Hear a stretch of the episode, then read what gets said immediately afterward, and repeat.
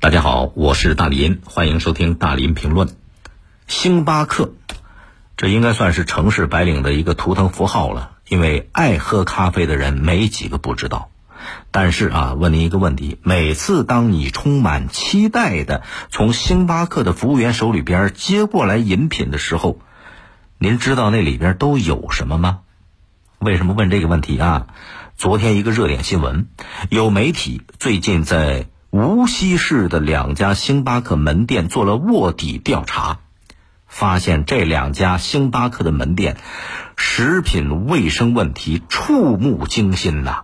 比如，食材过期之后仍然继续使用，并且做成了多款畅销饮品给卖了出去；再比如，主管和店员言传身教的去篡改食品的保质期。更有多种食材的保质期明明已经过期了，被人为的顺延一周，而承诺开封之后不过夜的糕点，第二天又给偷偷的上了架。对于媒体调查的这些食品卫生问题。星巴克中国昨天做了回应，说对媒体报道当中涉及的食品安全问题深感震惊，已经在第一时间关闭了这两家门店，并且立刻启动了深入调查。其实，对于很多朋友来讲，食品安全的问题并不算是个稀罕事儿了。可是为什么星巴克的食品安全会那么引人关注？昨天几乎所有的媒体都报道了这件事情。为什么？第一，星巴克跟其他饮品企业不同，在我们国内五千多家门店，它都是直营门店，没有加盟店。按理说，直营门店的管理更会规范，怎么也出现了这样问题呢？第二。星巴克始终对外宣称是以行业最高标准为基础制定并严格执行星巴克食品安全的金标准，啊，金标准呐。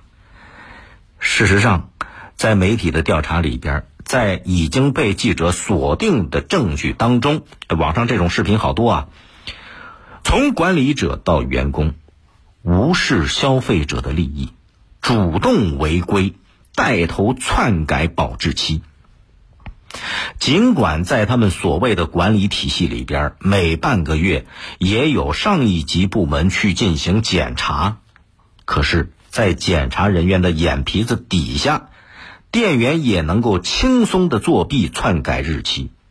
最终呢，去检查的工作人员只能发现无关痛痒的一些小毛病、小问题。你看看。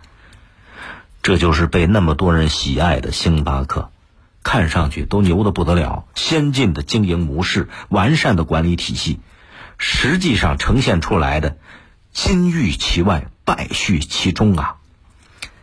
如果咱们单单的就从星巴克它公布出来的各种规章管理制度上来看，恐怕你就看不出有丁点问题。